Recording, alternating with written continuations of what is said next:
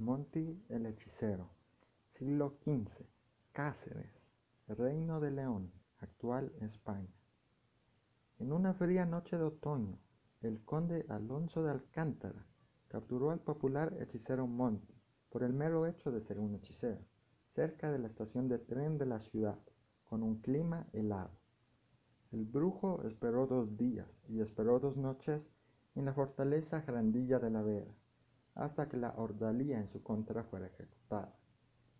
Ya en la hora del juicio, el conde anunció, el señor aquí presente, hechicero Monty, se le acusa de...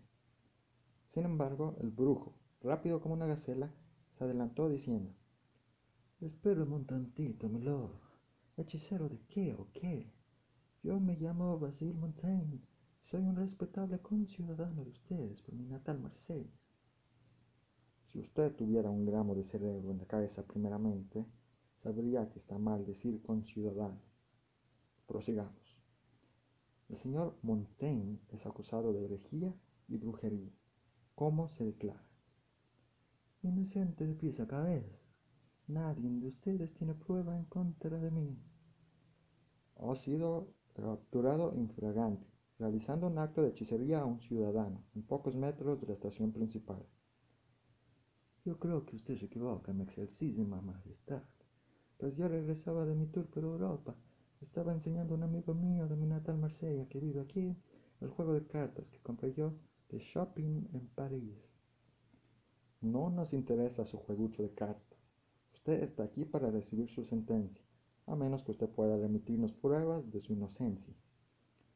Ah, tenía que haber empezado por ahí entonces. Mi queridísimo hermano, mi brother, Antoine el Intrépido, a quien vosotros habéis visto conmigo, les puede declarar que no soy lo que vosotros alegáis.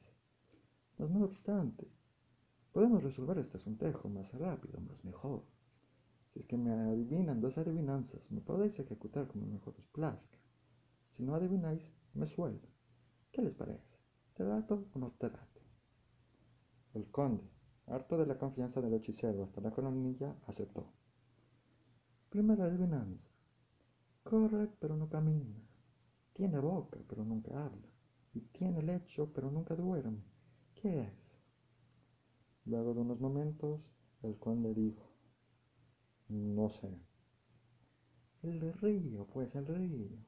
La segunda, va. El principio de las rosas, el final de todo dolor.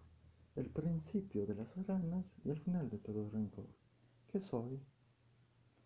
Al igual que la primera adivinanza, el conde dijo, pues la verdad no sé. Ah, qué pena, te digo. El principio de las rosas, el final de todo dolor. El principio de las ranas, el final de todo rencor. La R, pues, la letra R. Así que tenemos un trato, ¿no? Se lo ha ganado, señor Montaigne. Es muy bueno en esto. A pedirle a un guardia que lo libere de sus ataduras. Monty no lo podía creer. Lo había logrado. Estaba caminando directo al portón de salida cuando sintió que algo le atravesaba en la espalda. Se dio la vuelta y se encontró con la satisfecha cara del conde. Monty vio como su vista desaparecía en sus propios ojos. Al sentir como la hoja se clavaba en su espalda, sintió como su espíritu se resignaba nunca jamás en su vida ser libre.